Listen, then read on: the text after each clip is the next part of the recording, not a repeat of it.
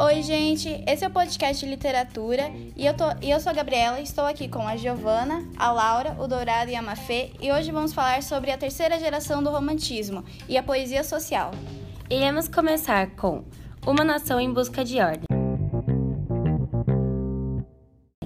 Desde 1840, o Brasil era governado pelo imperador Dom Pedro II, em que com 14 anos herdou a coroa e um país afundado em uma de suas maiores crises econômicas.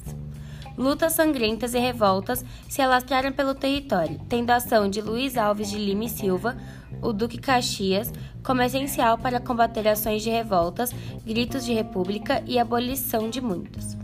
Entretanto, em 1850, com a prosperidade da cultura do café, o contexto econômico brasileiro começou a se modificar lentamente, criando novos tempos de fartura, que animaram as classes latifundiárias. Entre eles estavam os mais fervorosos defensores do sistema escravista.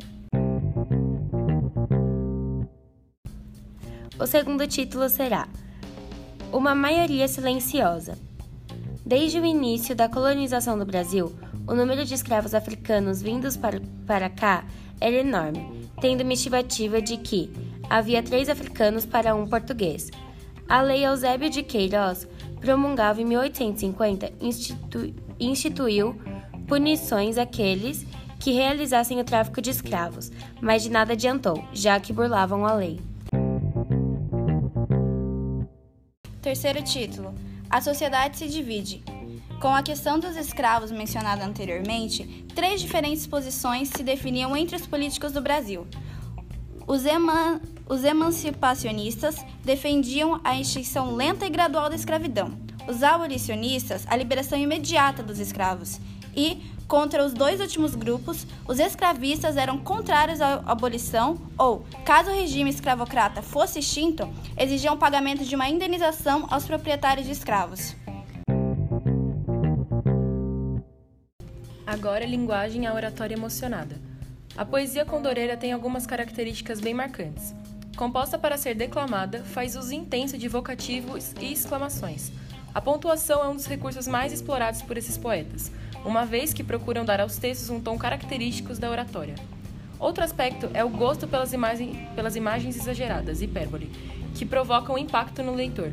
A pontuação e as hipérboles são os recursos usados para tornar esse desespero mais evidente. A beleza das imagens literárias compõe cenas mais vivas na imaginação do leitor. Era esse o objetivo dos poetas condoreiros. E agora o condoreirismo, a poesia clama por liberdade. Na cidade de São Paulo havia muitos saraus e festas. As pessoas que lá viviam sentiam a sensação de estarem em uma cidade na Europa. As pessoas passavam por isso por conta dos investimentos que foram feitos naquele local, como por exemplo melhorias na luz elétrica, rede de água e esgoto e novas estradas para facilitar o transporte do café.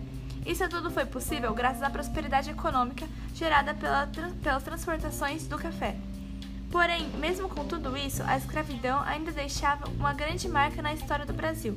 Por isso, alguns poetas como Castro Alves, Pedro Luiz e Souza Andrade é, escreveram o horror da escravidão inspirados pelo Vitor Hugo e seus princípios libertários. Agora, os agentes do discurso e a poesia da terceira, da, da, da terceira geração e o público. Os condoreiros possuem características opostas aos participantes da fase ultrarromântica em relação à condição de produção que apresentam.